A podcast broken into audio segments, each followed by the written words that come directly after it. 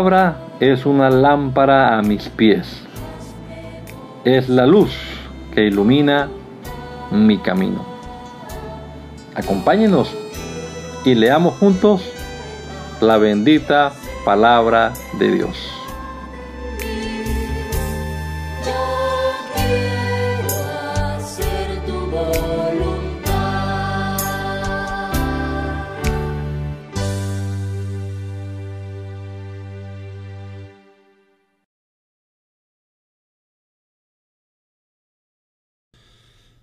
Bendito Dios, te damos muchas gracias en este nuevo amanecer que podemos disfrutar por tu bondad, por tu misericordia, Señor.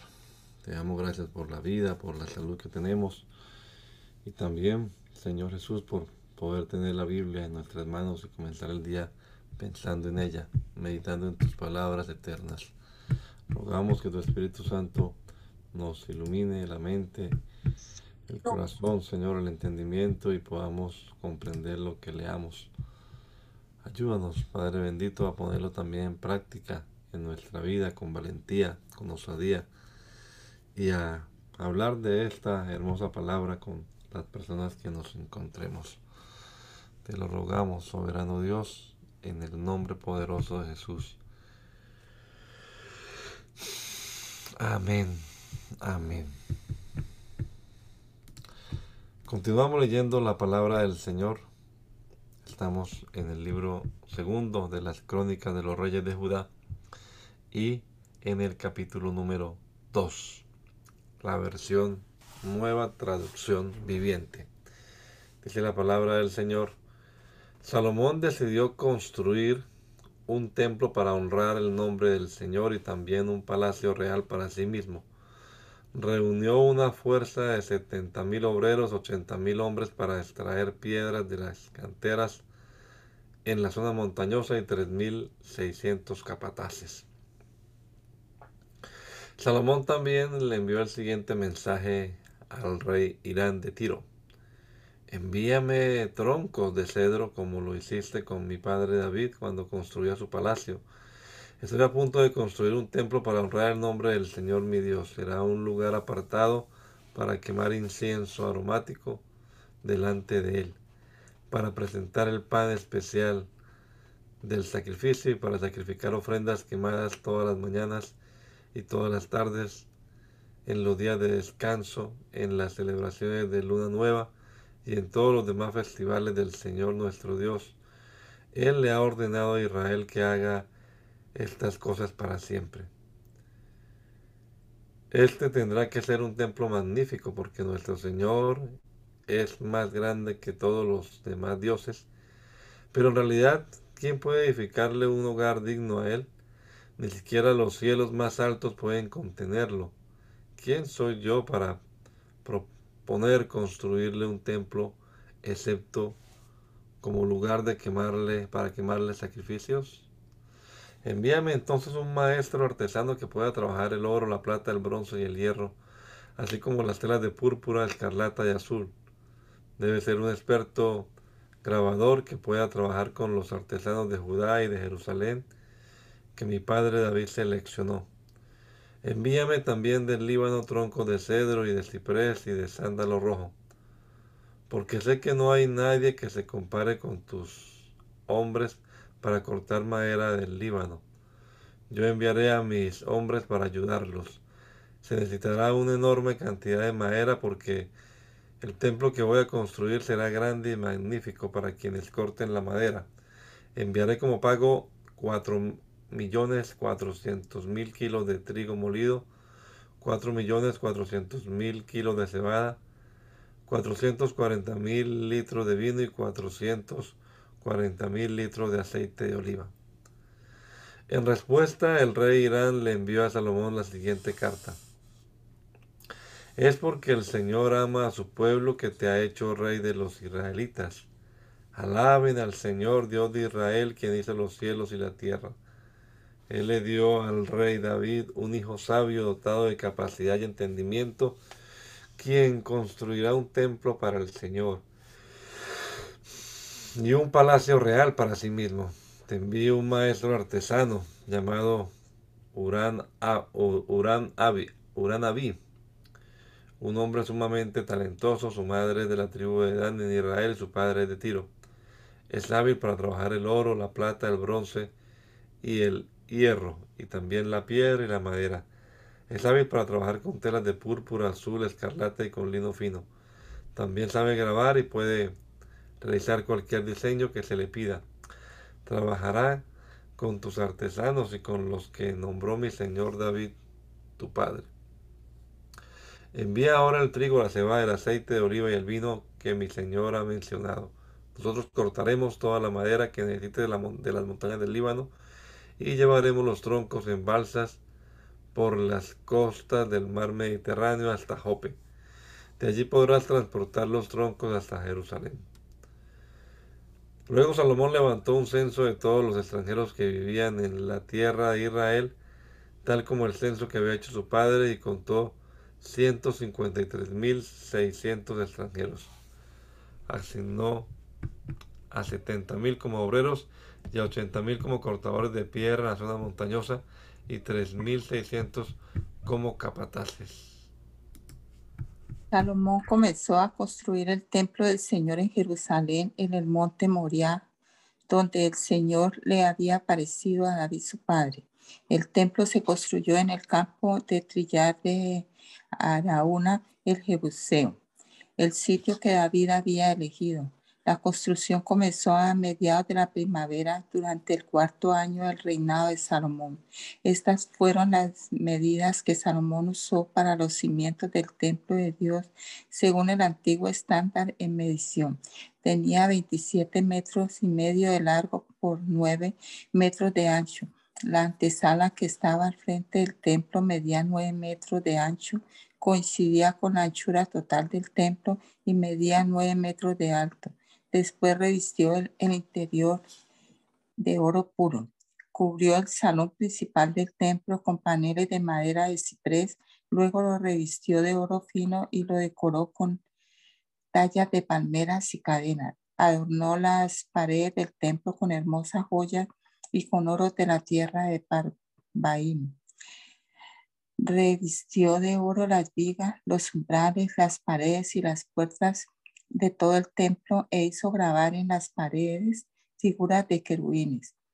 Hizo el lugar santísimo de nueve metros de ancho, igual que la anchura del templo, por nueve metros de profundidad. Revistió el interior con unas 20 toneladas de oro fino. Los clavos de oro que se usaron pesaban 570 gramos cada uno.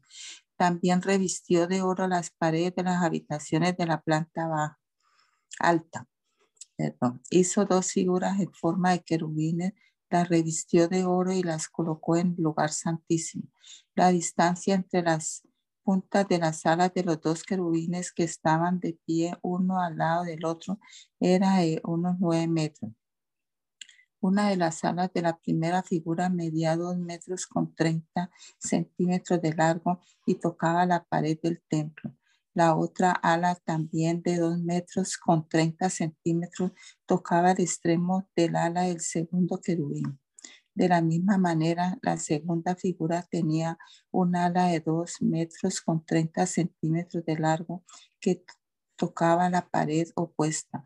La otra ala también de dos metros con 30 centímetros de largo tocaba el ala de la primera figura. Así que la distancia entre las puntas de las alas de los dos querubines, uno al lado del otro, era de nueve metros. Estaban de pie con sus rostros hacia el salón principal del templo. En la entrada al lugar santísimo colocó de lado a lado una cortina hecha de lino fino decorado con hilo azul, púrpura y escarlata y bordada con figuras de querubines para el frente del templo hizo construir dos columnas que tenían 8 metros con 30 centímetros de alto y encima de cada una puso un capitel que se extendía hacia arriba, otros 2 metros con 30 centímetros. Hizo una red de cadenas entrelazadas y la usó para decorar la parte superior de las columnas. También hizo 100 granadas decorativas y las sujetó a las cadenas.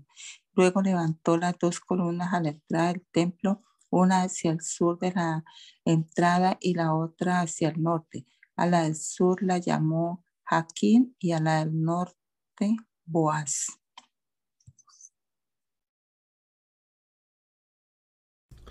Salomón hizo también un altar de bronce de 9 metros de largo por 9 metros de ancho y 4 metros y medio de alto. Luego fundió un enorme tazón redondo que medía 4 metros y medio de borde a borde llamado mar.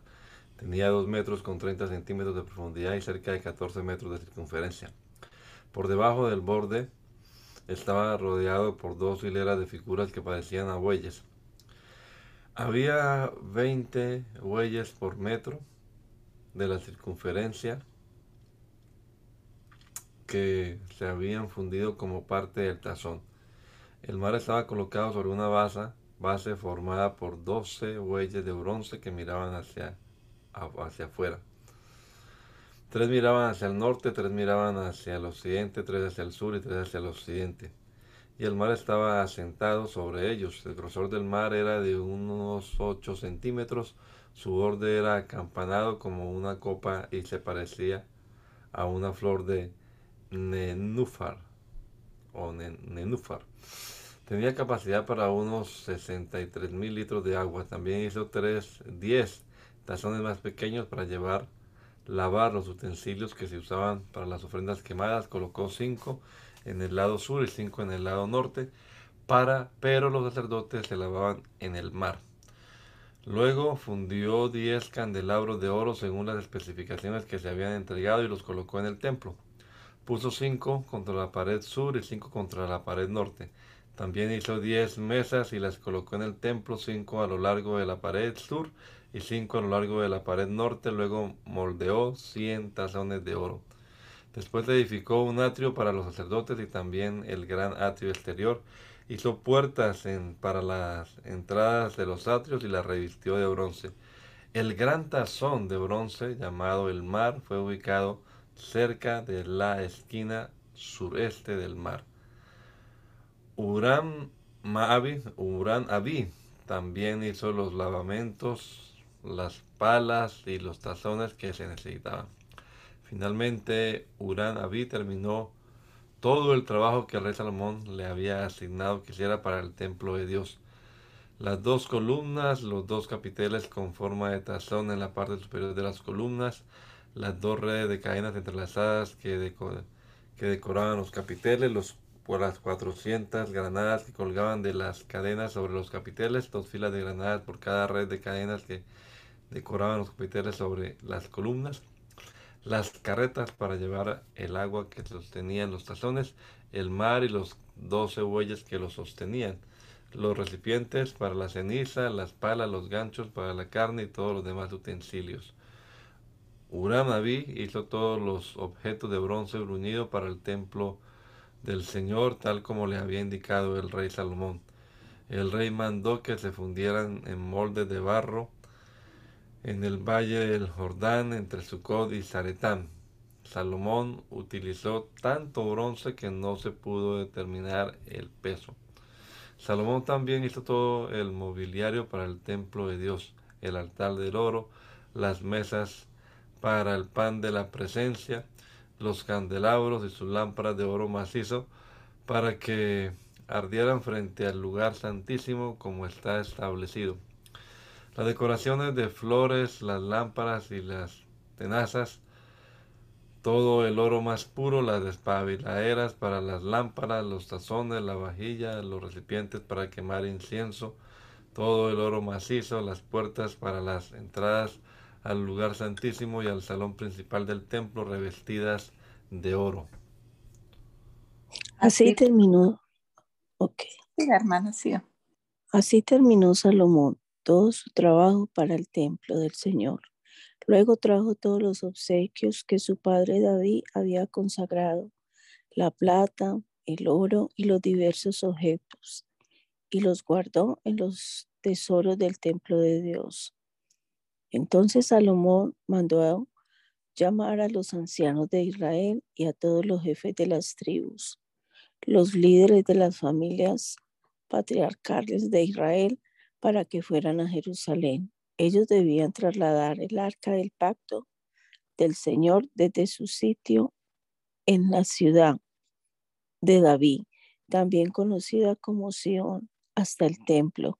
Así que todos los hombres de Israel se reunieron ante el rey durante el festival de las enramadas, que se celebra anualmente a comienzos del otoño. Una vez que estaban presentes todos los ancianos de Israel, los levitas levantaron el arca. Los sacerdotes y los levitas trasladaron el arca junto con la carpa especial y todos los objetos sagrados que había en ella. Delante del arca, el rey Salomón y toda la comunidad de Israel sacrificaron ovejas, cabras y ganado, en tal cantidad que fue imposible llevar la cuenta.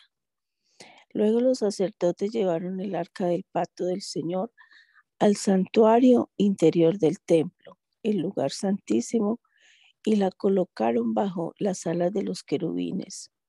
Los querubines extendían sus alas por encima del arca y formaban una especie de cubierta sobre el arca y las varas para transportarla. Estas varas eran, eran tan largas que los extremos podían verse desde el lugar santo, que está delante del lugar santísimo, pero no desde afuera y allí permanecen hasta el día de hoy. Lo único que había dentro del arca eran las dos tablas de piedra que Moisés había colocado en ella, en el monte Sinaí, donde el Señor hizo un pacto con los israelitas cuando partieron de Egipto. Luego los sacerdotes salieron del lugar santo. Todos los sacerdotes presentes se habían purificado, estuvieran o no de turno ese día los levitas que eran músicos, Asaf, Emán, Jedutún y todos los hijos y hermanos vestidos de mantos de lino fino, estaban de pie en el lado oriental del altar y tocaban címbalos, liras y arpas. A ellos se les unieron 120 sacerdotes que tocaban trompetas. Los trompetistas y los cantores se unieron para alabar y dar gracias al Señor, al sol de trompetas, címbalos y otros instrumentos. Elevaron sus voces y alabaron al Señor con las siguientes palabras. Él es bueno, su fiel amor perdura para siempre. En ese momento una densa nube llenó el templo del Señor. Los sacerdotes no pudieron seguir con la celebración a causa de la nube porque la gloriosa presencia del Señor llenaba el templo de Dios. Entonces Salomón oró, oh Señor, tú dijiste que habitarías en una densa nube de oscuridad. Ahora te he construido un templo glorioso, un lugar donde podrás habitar para siempre. Luego el rey se dio vuelta hacia toda la comunidad de Israel que estaba de pie ante él y después de bendecir al pueblo dijo, Alabado sea el Señor Dios de Israel, quien cumplió la promesa que le hizo a mi padre David, pues le dijo a mi padre, desde el día en que saqué a mi pueblo de la tierra de Egipto, nunca escogí una ciudad de ninguna de las tribus de Israel como el sitio donde se construyera un templo para honrar mi nombre. Tampoco elegí a un rey para que guiara a mi pueblo, pero ahora he elegido a Jerusalén como el lugar para que mi nombre sea honrado y he elegido a David para que sea rey de mi pueblo Israel. Después Salmón dijo, mi padre David quería construir este templo para honrar el nombre del Señor Dios de Israel, pero el Señor dijo, tú querías construir el templo para honrar mi nombre, tu intención es buena, pero no serás tú quien lo haga. Será uno de tus hijos quien construya el templo para honrarme. Ahora el Señor ha cumplido la promesa que hizo porque ha llegado a ser rey en lugar de mi padre, porque he llegado a ser rey en lugar de mi padre y ocupo el trono de Israel, tal como el Señor lo prometió. He construido este templo para honrar el nombre del Señor Dios de Israel. Allí he colocado el arca, la cual contiene el pacto que el Señor hizo con el pueblo de Israel. Luego Salomón, de pie ante el altar del Señor y frente a toda la comunidad de Israel, levantó las manos en oración. Ahora bien, Salomón había hecho una plataforma de bronce de dos metros con 30 centímetros de largo, dos metros con 30 centímetros de ancho y un metro con 40 centímetros de altura y la había colocado en el centro del atrio exterior del templo. Se puso de pie sobre la plataforma y después se arrodilló frente a toda la comunidad de Israel y levantó las manos hacia el cielo. Oró así, oh Señor Dios de Israel, no hay Dios como tú en los cielos ni en la tierra. Tú cumples tu pacto y muestras amor inagotable a quienes andan delante de ti de todo corazón. Has cumplido tu promesa a tu siervo David, mi padre. Pronunciaste esa promesa con tu boca y hoy la has cumplido con tus propias manos. Ahora, oh Señor Dios de Israel, lleva a cabo la otra promesa que le hiciste a tu siervo David, mi padre, cuando dijiste, si tus descendientes cuidan su comportamiento y siguen mi ley con fidelidad, así como tú lo has hecho, siempre habrá uno de ellos sentado en el trono de Israel. Ahora, oh Señor Dios de Israel, cumple esta promesa que le hiciste a tu siervo David. Pero es realmente posible que Dios habite en la tierra entre seres humanos. Ni siquiera los cielos más altos pueden contenerte, mucho menos este templo que he construido. Sin embargo, escucha mi oración y mi súplica, oh Señor mi Dios. Oye el clamor y la oración que tu siervo te eleva. Que día y noche tus ojos estén sobre este templo, este lugar del cual tú has dicho que allí pondrías tu nombre que siempre oiga las oraciones que elevo hacia este lugar, que atienda las peticiones humildes y fervientes de mi parte y de tu pueblo Israel cuando oremos hacia este lugar. Sí, óyenos desde el cielo donde tú vives y cuando nos escuches, perdona. Si alguien agravia a otra persona y se le exige que haga juramento de inocencia ante tu altar en este templo, Oye entonces desde el cielo y juzga entre tus siervos, entre el acusador y el acusado. Paga al culpable según su merecido. Asuelve al inocente debido a su inocencia.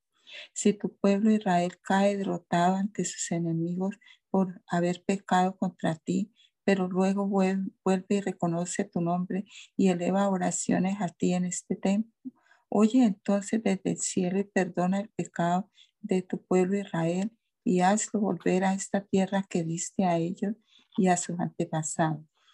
Si los cielos se cierran y no hay lluvia porque tu pueblo ha pecado contra ti, y si luego ellos oran hacia este templo y reconocen tu nombre y se apartan de sus pecados porque tú los has castigado, oye entonces desde el cielo y perdona los pecados de tu siervo, de tu pueblo Israel Enséñales a seguir el camino correcto y envía lluvia sobre tu tierra, la tierra que diste a tu pueblo como su preciada posesión.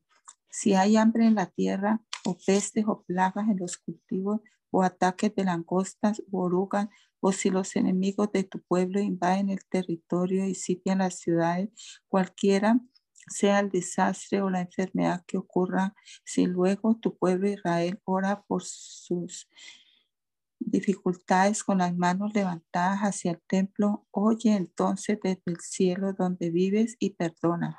Haz con tu pueblo según merecen sus acciones porque solo tú conoces el corazón de cada ser humano. Entonces ellos te temerán y andarán en tus caminos mientras vivan en la tierra que diste a nuestros antepasados. En el futuro los extranjeros que no permanezcan, que no pertenezcan a tu pueblo Israel oirán de ti. Vendrán de tierras lejanas cuando oigan de tu gran nombre, de tu mano fuerte y de tu brazo poderoso. Cuando ellos oren en dirección a este templo, Oye entonces desde el cielo donde viven y concédeles lo que te pidan. De esa forma, todos los habitantes de la tierra llegarán a conocerte y a temerte igual que tu pueblo Israel. También sabrán que este templo que he construido honra tu nombre. Si tu pueblo sale a donde tú lo envías a luchar contra sus enemigos, y si ora a ti en dirección a esta ciudad que has escogido y hacia este templo que yo he construido para honrar tu nombre, oye entonces desde el cielo sus oraciones y defiende su causa. Si ellos pecan contra ti, ¿y quién nunca ha pecado? Tal vez te enojes con ellos y permitan que sus enemigos los conquisten y los lleven cautivos a una tierra extranjera, ya sea cerca o lejos. Sin embargo, tal vez en esa tierra donde estén desterrados, se vuelvan a ti arrepentidos y oren así. Hemos pecado, hemos hecho lo malo y hemos actuado de manera perversa. Si ellos se vuelven a ti con todo el corazón y con toda el alma en la tierra en la que estén cautivos y oran en dirección a la tierra que diste a sus antepasados hacia esta ciudad escogiste y hasta este templo que es construido para honrar tu nombre. Oye entonces sus oraciones y sus peticiones desde el cielo donde vive y defiende su causa. Perdona a tu pueblo que ha pecado contra ti. Oh Dios mío, que tus ojos estén abiertos y tus oídos atentos a todas las oraciones que se eleven a ti en este lugar. Ahora levántate, oh Señor Dios, y entra en tu lugar de descanso junto con el arca, símbolo de tu poder. Que tus sacerdotes, oh Señor Dios, se vistan de salvación, que tus leales servidores se alegren en tu bondad. Oh Señor Dios, no rechaces al rey que has ungido. Recuerda tu amor inagotable hacia tu siervo David. Cuando Salomón terminó de orar, cayó fuego del cielo que consumió los sacrificios y las ofrendas quemadas, y la gloriosa presencia del Señor llenó el templo. Los sacerdotes no podían entrar en el templo del Señor porque la gloriosa presencia del Señor lo llenaba. Cuando todos los israelitas vieron que el fuego descendía y que la gloriosa presencia del Señor llenaba el templo, cayeron postrados rostro en tierra y adoraron y alabaron al Señor diciendo, Él es bueno, su fiel amor perdura para siempre. Luego el rey y todo el pueblo ofrecieron sacrificios al Señor. El rey Salomón ofreció un sacrificio de veintidós mil cabezas de ganado, ciento veinte mil ovejas y cabras. Así el rey y todo el pueblo dedicaron el templo de Dios. Los sacerdotes ocuparon sus puestos asignados al lugar de los levitas, quienes cantaban Su fiel amor perdura para siempre. Acompañaban el canto con la música de los instrumentos que el rey David había hecho para alabar al Señor en frente de los levitas. Los sacerdotes hacían sonar las trompetas mientras todo Israel estaba de pie. Luego Salomón consagró la parte central del atrio que está delante del templo del Señor. Allí presentó las ofrendas quemadas y la grasa de las ofrendas de paz, porque el altar de bronce que había construido no alcanzaba para tantas ofrendas quemadas, ofrendas de grano y la grasa de los sacrificios. Durante los siete días siguientes, Salomón y todo Israel celebraron el festival de las enramadas.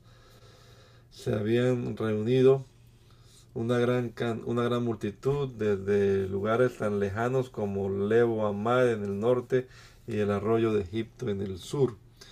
Al octavo día hicieron la ceremonia de clausura porque habían celebrado la dedicación del altar durante siete días y el festival de las enramadas también por siete días. Luego, al final de la celebración, Salomón despidió al pueblo. Todos estaban llenos de alegría y muy contentos porque el Señor había sido bueno con David, con Salomón y con su pueblo Israel. Así que Salomón terminó de construir el templo del Señor y también el palacio real. Llevó a cabo todo lo que había pensado hacer en la construcción del templo y del palacio. Luego una noche el Señor se le apareció a Salomón y le dijo, he oído tu oración y he elegido este templo como el lugar para que se realicen sacrificios. Puede ser que a veces yo cierre los cielos para que no llueva o mande langostas para que devoren las cosechas o envíe plagas entre ustedes.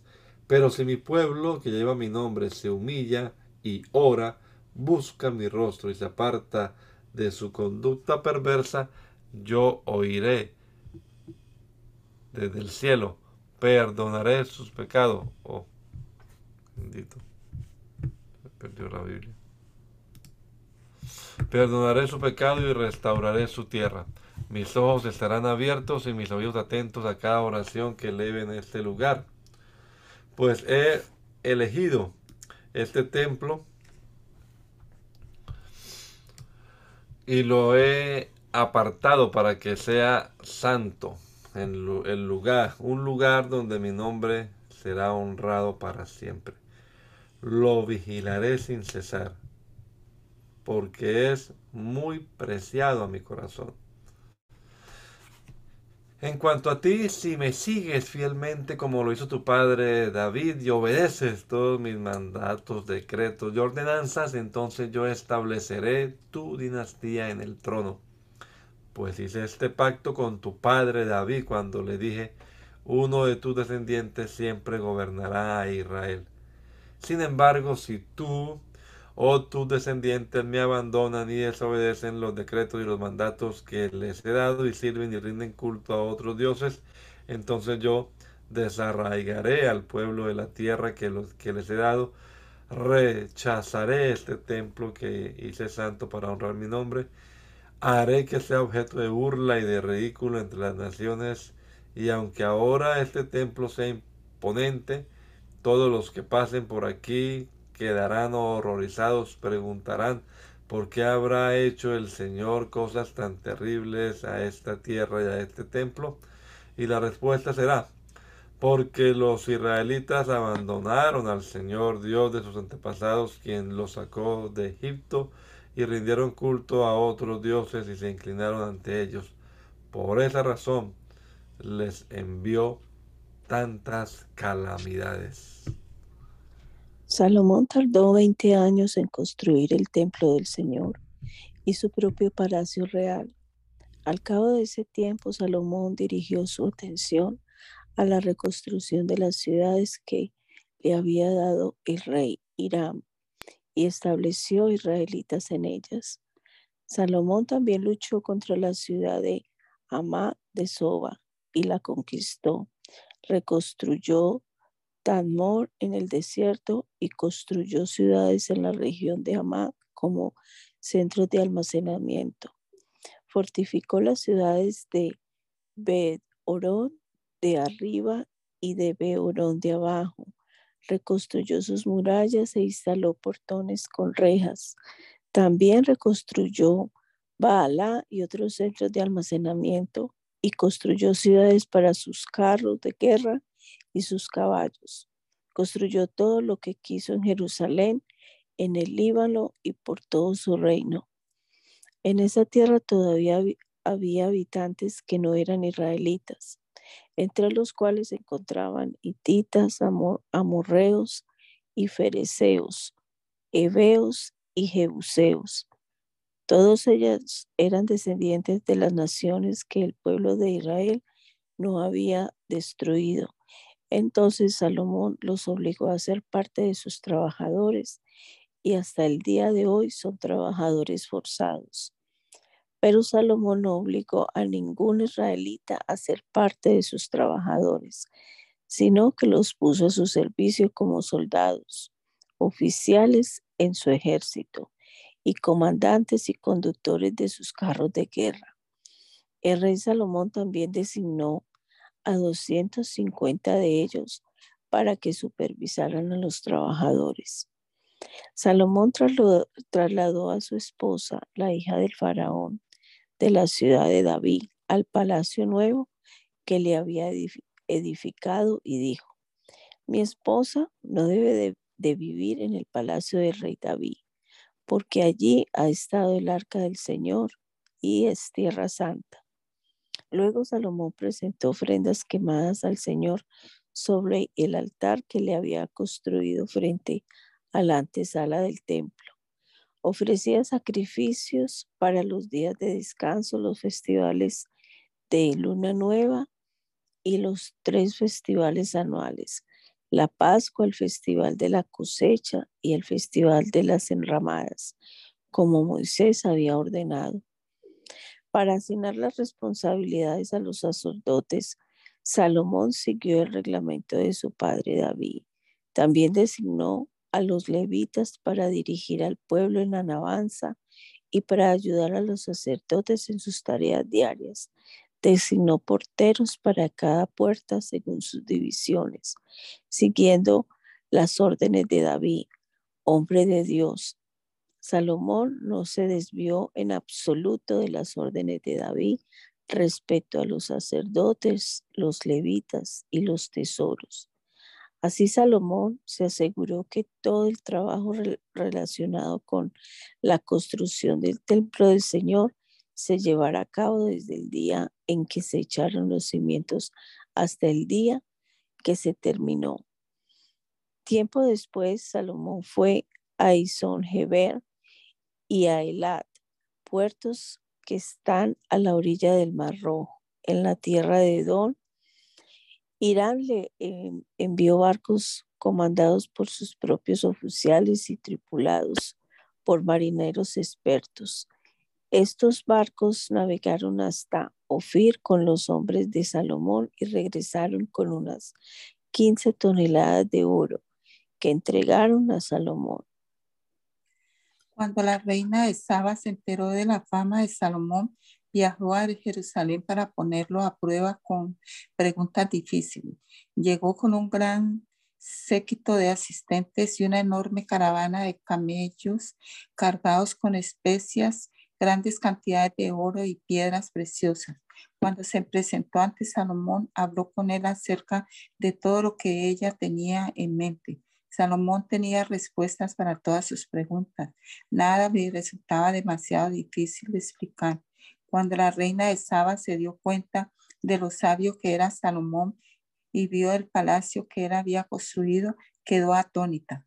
También estaba asombrada por la comida que se servía en la mesa del rey, por la forma en que estaban organizados sus funcionarios y la ropa espléndida que usaban, por los coperos y sus mantos y por las ofrendas quemadas que ofrecían que ofrecía Salomón en el templo del Señor. Entonces la reina exclamó, todo lo que oí en mi país acerca de tus logros y de tu sabiduría es cierto. Yo no creía lo que se dijo hasta que llegué aquí y lo vi con mis propios ojos. De hecho, lo que había oído no refleja ni la mitad de tu sabiduría. Supera ampliamente lo que me habían dicho. Qué feliz debe estar tu pueblo Qué privilegio para tus funcionarios estar aquí en tu presencia día tras día, escuchando tu sabiduría. Alabado sea el Señor tu Dios, quien se deleita en ti y te ha puesto en el trono como rey para que gobiernes para él. Debido a que Dios ama a Israel y desea que este reino permanezca para siempre, te ha hecho rey sobre ellos para que puedas gobernar con justicia y rectitud. Luego le regaló al rey cuatro mil kilos de oro, grandes cantidades de especias y de piedras preciosas. Nunca antes hubo especias tan finas como las que la reina de Saba le regaló al rey Salomón. Además, las tripulaciones de Irán y de Salomón trajeron oro desde Ofir y también madera de sándalo rojo y piedras preciosas. Con el sándalo el rey construyó escalones para el templo del Señor y para el palacio real e hizo liras y arpas para los músicos. Nunca antes se habían visto cosas tan hermosas en Judá. El rey Salomón le dio a la reina de Saba todo lo que ella pidió, regalos de mayor valor que los que ella le había entregado a él. Luego ella y todos sus acompañantes regresaron a su tierra. Cada año Salomón recibía unas 23 toneladas de oro, sin contar los ingresos adicionales que recibía de mercaderes y comerciantes. Además, todos los reyes de Arabia y los gobernantes de las provincias también le llevaban a Salomón oro y plata. El rey Salomón fabricó 200 escudos grandes de oro labrado a martillo, cada uno pesaba casi 7 kilos. También hizo 300 escudos más pequeños de oro labrado a martillo. Cada uno pesaba tres kilos y medio El rey colocó los escudos en el palacio del bosque del Líbano. Luego el rey hizo un gran trono decorado con marfil y revestido de oro puro. El trono tenía seis escalones y un estrado de oro. A cada lado del, asiento había apoyabrazos y a cada lado del trono había una figura de león de pie. Había también otros doce leones, uno en cada extremo de los seis escalones. No había trono en todo el mundo que pudiera compararse con el de Salomón. Todas las copas del rey Salomón eran de oro macizo, igual que todos los utensilios en el palacio del bosque del Líbano. No estaban hechos de plata porque en los tiempos de Salomón la plata no se consideraba de valor.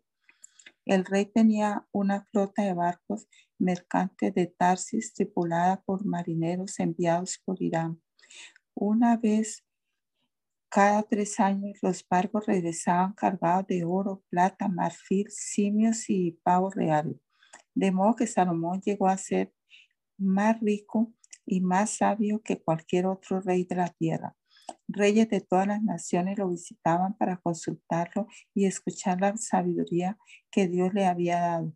Año tras año, cada visitante le llevaba regalos de plata y oro, ropa, armas, especias, caballos y mulas. Salomón tenía cuatro mil establos para sus caballos y carros de guerra y doce mil caballos. Los colocó en las ciudades designadas para guardar los carros y también cerca de él en Jerusalén. Gobernaba a todos los reyes desde el río Éufrates en el norte hasta la tierra de los filisteos y la frontera con Egipto en el sur. El rey hizo que en Jerusalén la plata fuera tan abundante como las piedras.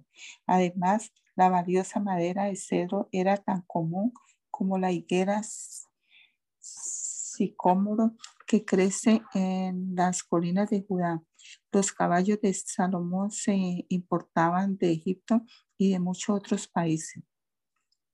Los demás acontecimientos del rey Salomón desde el principio hasta el fin están registrados en el registro del profeta Natán, en la profecía de Ahías de Silo y también en las visiones de Ido el vidente acerca de Jeroboam, hijo de Nabat. Salomón gobernó en Jerusalén a todo Israel durante 40 años. Cuando murió, lo enterraron en la ciudad de David, la cual llevaba ese nombre por su padre. Luego su hijo Roboam lo sucedió en el trono. Roboam fue a Siquem, donde todo Israel se había reunido para proclamarlo rey. Cuando Jeroboam, hijo de Nabat, se enteró de esto, regresó de Egipto, donde había huido para escapar del rey Salomón.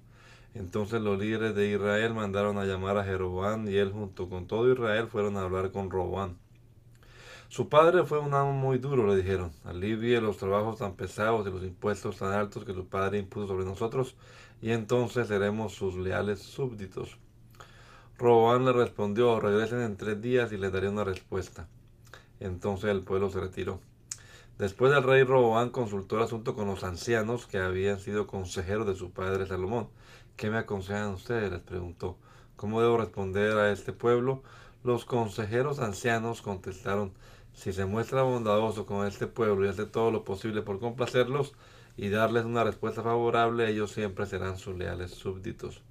Sin embargo, Roboán rechazó el consejo de los ancianos y pidió en cambio la opinión de los jóvenes que se habían criado con él y que ahora eran sus consejeros. ¿Qué me aconsejan ustedes? les preguntó. ¿Cómo debo responder a esa gente que me pide que alivie las cargas que impuso mi padre? Los jóvenes contestaron, Así debería responder a esos que se quejan de todo y que quieren una carga y que quieren una carga más liviana. Mi dedo meñique es más grueso que la cintura de mi padre. Es cierto que mi padre les impuso cargas pesadas, pero yo las haré aún más pesadas. Mi padre los golpeaba con látigos, pero yo los azotaré con escorpiones. Tres días después, Jeroboam y toda la gente regresaron para conocer la decisión de Roboán, tal como el rey había ordenado. Entonces Roboán les habló con dureza, porque rechazó el consejo de los ancianos y siguió el consejo de los más jóvenes. Así que le dijo al pueblo, Mi padre les impuso cargas pesadas, pero yo lo, las haré aún más pesadas. Mi padre los golpeaba con látigos, pero yo los azotaré con escorpiones. Por lo tanto, el rey no prestó atención al pueblo. Esto giró la historia.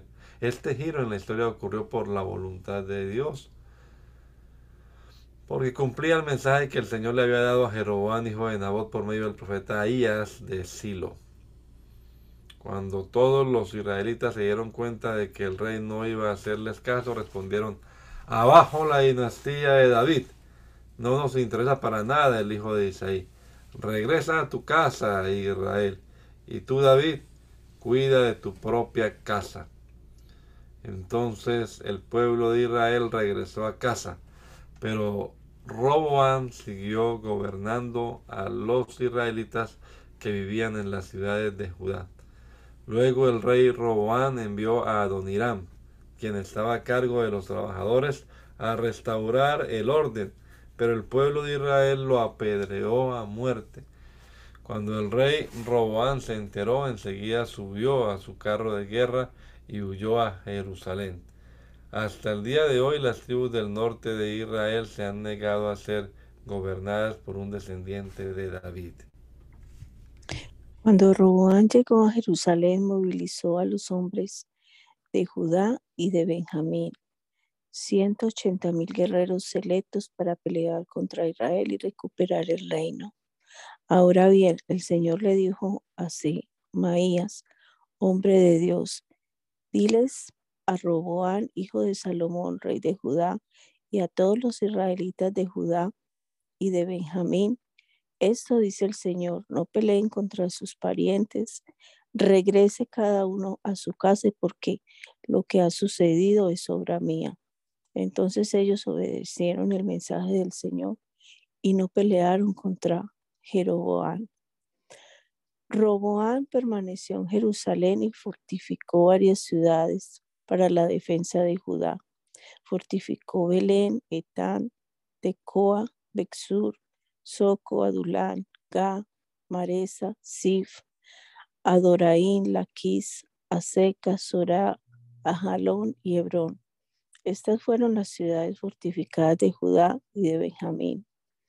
Robán reforzó sus defensas y estableció comandantes en ellas y almacenó provisiones de alimento, aceite de oliva y vino. También como medida de seguridad adicional puso escudos y lanzas en esas ciudades, así que solo Judá y Benjamín quedaron bajo su control. Todos los sacerdotes y levitas que vivían en las tribus del norte de Israel se aliaron con Roboán. Los levitas incluso abandonaron sus pastizales y sus propiedades y se trasladaron a Judá y a Jerusalén, porque Jeroboam y sus hijos no le permitían servir al Señor como sacerdotes. Jeroboam nombró a sus propios sacerdotes para servir en los santuarios paganos, donde rindieron culto a ídolos en forma de cabra y de becerro que él había hecho. De todas las tribus de Israel, los que querían adorar de corazón al Señor Dios de Israel siguieron a los levitas a Jerusalén, donde podían ofrecer sacrificios al Señor, Dios de sus antepasados. Esto fortaleció el reino de Judá y durante tres años apoyaron a Roboán, hijo de Salomón, pues durante esos años siguieron fielmente los pasos de David y de Salomón. Roboán se sacó con su prima, se, se casó con su prima Maalá, hija de Jerimó, quien era hijo de David, y Abihail, hija de, Eliab, hijo de Isaí. Maalat tuvo tres hijos, Jeús, Semarías y Isaam. Tiempo después, Roán se casó con otra prima, Maaca, nieta de Absalón. Maaca dio a luz a Abías, Ataí, Sisa y Selomí. Roboán amó a Maaca más que a cualquiera de sus otras esposas y concubinas. En total, tuvo 18 esposas y 60 concubinas que le dieron 28 hijos y 60 hijas. Roboán nombró líder entre los príncipes a Abías, hijo de Maacá, y así puso en claro que él sería el próximo rey. Roboán actuó sabiamente dándoles a sus demás hijos responsabilidades y, y estableciendo a algunos en las ciudades fortificadas por todo Judá y Benjamín. Les dio abundantes provisiones y encontró muchas esposas para ellos. Cuando Roboán estaba fuerte y firmemente establecido, abandonó la ley del Señor y todo Israel lo siguió en este pecado. Debido a que fueron infieles al Señor, el rey Sisac de Egipto subió y atacó Jerusalén en el quinto año del reinado de Roboán. Llegó con mil doscientos carros, sesenta mil caballos y un ejército incontable de soldados de infantería integrado por libios, suquienos y etíopes. Sisac conquistó, las ciudades fortificadas de Judá y luego avanzó para atacar a Jerusalén. Entonces el profeta Semaía se reunió con Roboam y con los líderes de Judá, quienes habían huido a Jerusalén por causa de Sisac. Semaía le dijo, esto dice el Señor, ustedes me abandonaron y por eso yo los abandono en manos de Sisac. Entonces los líderes de Israel y el rey se humillaron y dijeron, el Señor es justo al hacer esto con nosotros. Cuando el Señor vio el cambio de actitud de ellos, le dio este mensaje a Semaía, puesto que el pueblo se ha humillado, no lo destruiré completamente y pronto le haré cierto alivio. No usaré a Sisac para derramar mi enojo sobre Jerusalén, pero serán súbditos de Sisac para que conozcan la diferencia entre servirme a mí y servir a los gobernantes terrenales. Entonces el rey Sisac de Egipto subió y atacó a Jerusalén. Saqueó los tesoros del templo del Señor y del palacio real. Robó todo, incluso los escudos de oro que Salomón había hecho Tiempo después, el rey Roboam los reemplazó con escudos de bronce y los confió al cuidado de los comandantes de la guardia, quienes protegían la entrada del palacio real. Cada vez que el rey iba al templo del Señor, los guardias llevaban los escudos y luego los devolvían al cuarto de guardia. Como Roboam se humilló, se apartó del enojo del Señor y no lo destruyó por completo aún quedaban algunas cosas buenas en la tierra de Judá. El rey Robán se estableció firmemente en Jerusalén y siguió gobernando. Tenía 41 años cuando subió al trono y reinó 17 años en Jerusalén, la ciudad que el Señor había elegido entre todas las tribus de Israel como el lugar para honrar su nombre. Su madre era una mujer de Amón que se llamaba Naama fue un rey malvado porque no buscó al Señor con todo su corazón. Los demás acontecimientos del reinado de Roam, desde el principio hasta el fin, están anotados en el registro de Semaías el profeta y en el registro de Ido el vidente, que forman parte del registro genealógico. Roboam y Jeroboam estaban constantemente en guerra el uno contra el otro. Cuando Roboam murió, lo enterraron en la ciudad de David. Luego su hijo Abías lo sucedió en el trono. Abías comenzó a gobernar Judá en el año 18 del reinado de Jeroboam en Israel. Reinó en Jerusalén tres años. Su madre se llamaba Maca y era hija de Urié de Gibeá. Luego estalló la guerra entre Abías y Jeroboam.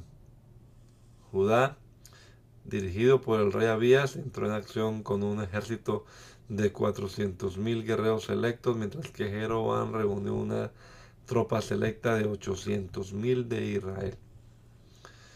Cuando el ejército de Judá llegó a la zona montañosa de Efraín, había de pie sobre el monte Semaraim, le gritó a Jeroboam y a todo Israel, escúchenme, ¿No se dan cuenta de que el Señor Dios de Israel hizo un pacto duradero con David y le dio a él y a sus descendientes el trono de Israel para siempre?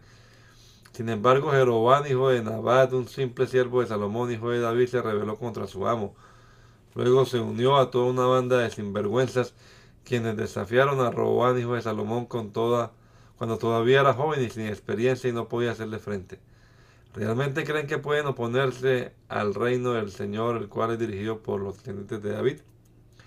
Puede que ustedes tengan un enorme ejército, y tienen esos becerros de oro que Jeroboam les hizo como dioses, pero han expulsado a los sacerdotes del Señor, los descendientes de Aarón y a los levitas, y han nombrado sus propios sacerdotes al igual que las naciones paganas. Hoy día ustedes permiten que cualquiera sea sacerdote. Quien quiera que se presente para ser dedicado y traiga un becerro y siete carneros puede llegar a ser un sacerdote de esos así llamados dioses de ustedes. Pero en cuanto a nosotros, el Señor es nuestro Dios y no lo hemos abandonado. Somos los descendientes de Aarón. Solo los, descendientes de Aarón sirven al Señor como sacerdotes y solo los levitas pueden ayudarles en su trabajo. Ellos presentan ofrendas quemadas e incienso aromático al Señor cada mañana y cada tarde. Colocan el pan de la presencia en la mesa sagrada y encienden cada noche el candelabro de oro. Nosotros Seguimos las instrucciones del Señor nuestro Dios, pero ustedes lo han abandonado. Así que como pueden ver, Dios está con nosotros. Él es nuestro líder. Sus sacerdotes tocan las trompetas y nos dirigen en batalla contra ustedes. Oh pueblo de Israel, no luches contra el Señor Dios de tus antepasados porque no tendrás éxito. Mientras tanto, Jeroboam había enviado en secreto una parte de su ejército para rodear por la retaguardia a los hombres de Judá y tenderles una emboscada. Cuando los de Judá se dieron cuenta de que los estaban atacando por delante y por detrás, clamaron al Señor por ayuda. Entonces los sacerdotes tocaron las trompetas y los hombres de Judá empezaron a gritar. El sonido de sus gritos de batalla,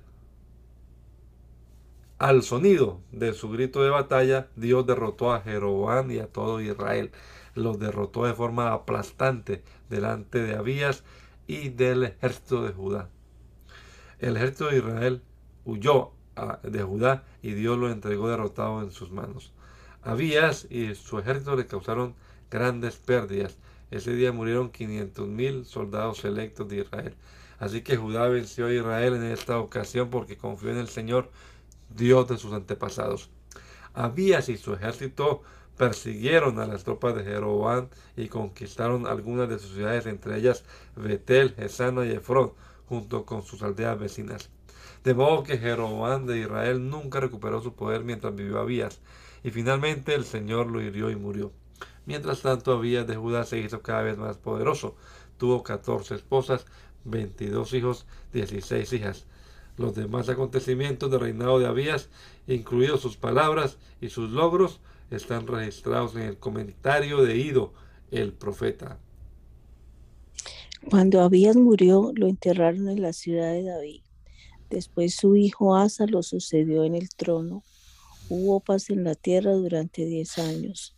Asa hizo lo que era agradable y bueno a los ojos del Señor su Dios.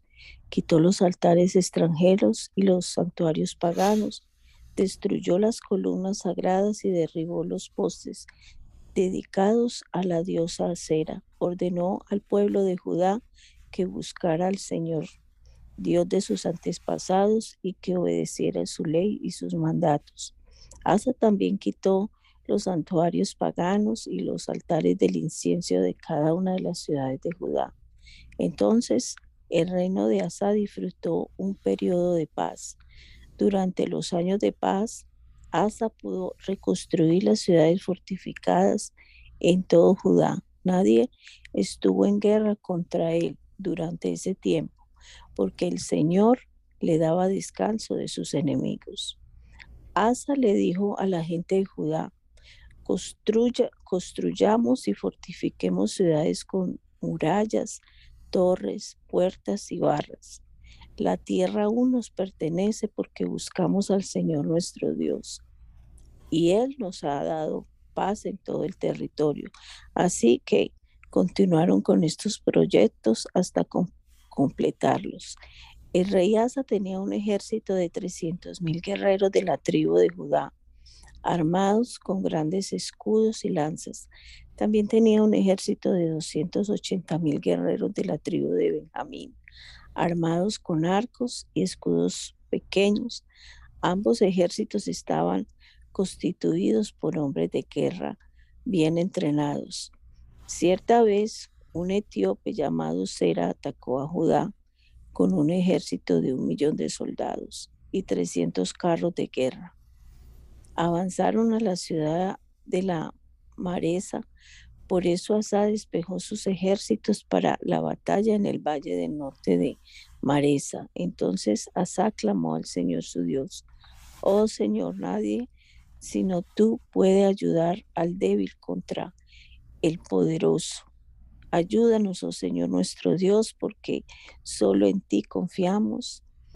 En, es en tu nombre que hemos salido contra esta inmensa multitud. Oh Señor, tú eres nuestro Dios. No dejes que simples hombres prevalezcan contra ti. Entonces el Señor derrotó a los etíopes en presencia de Asa y del ejército de Judá, y el enemigo huyó. Asa y su ejército los persiguieron hasta Gerar y cayeron tantos etíopes que no pudieron reagruparse. El Señor y su ejército los destruyeron y el ejército de Judá, de Judá se llevó un enorme botín.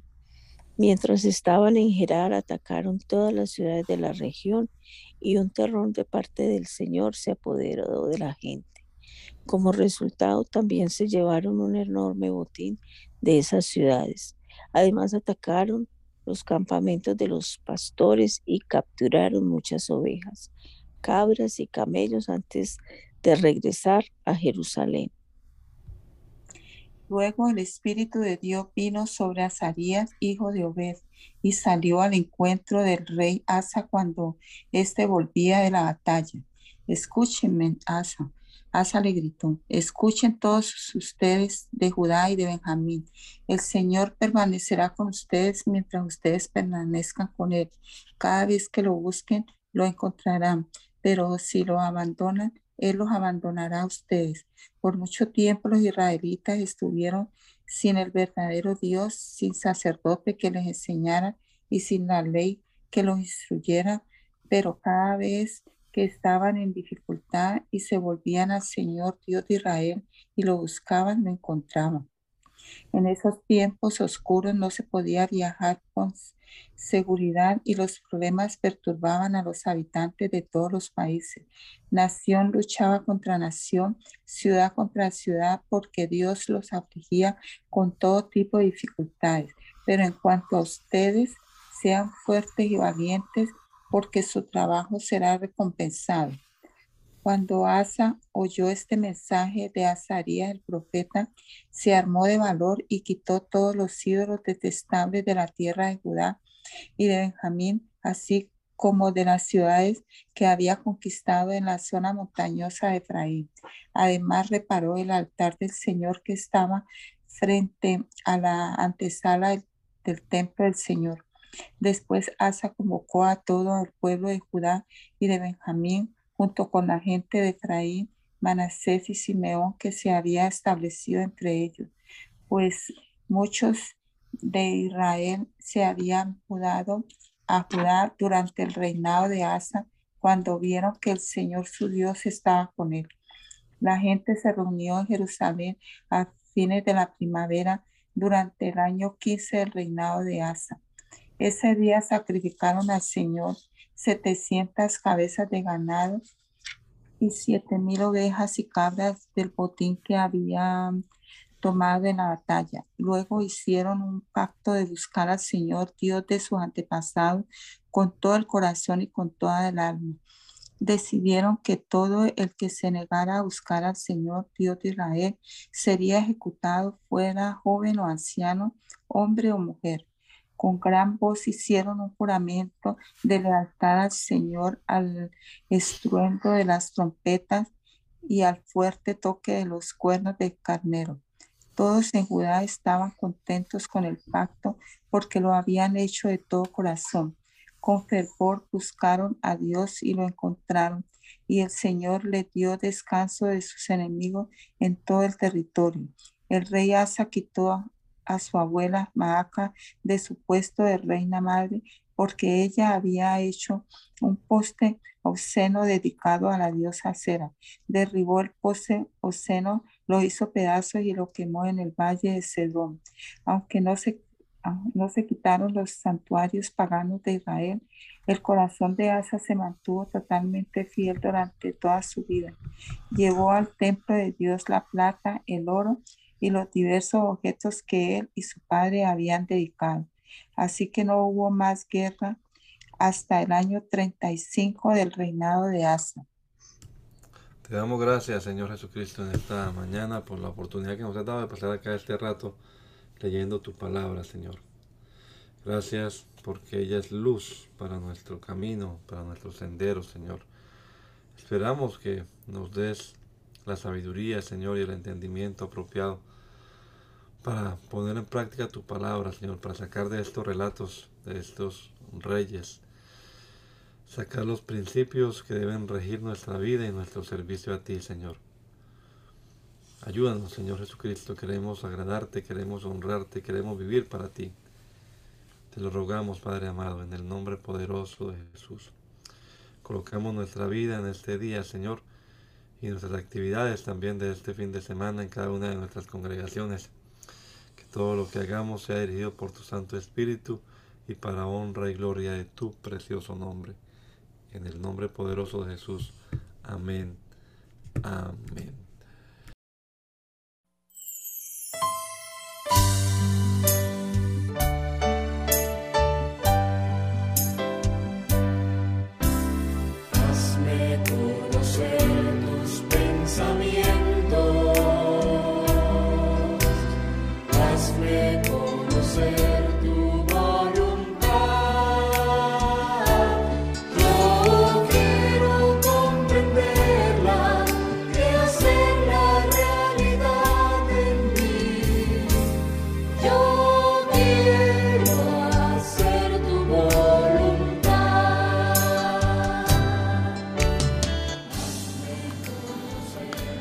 El mandamiento es lámpara y la enseñanza es luz. Y las reprensiones son el camino de la vida. Espero que esta lectura de la palabra de Dios haya sido de edificación para su vida y la de su familia. Gracia y paz.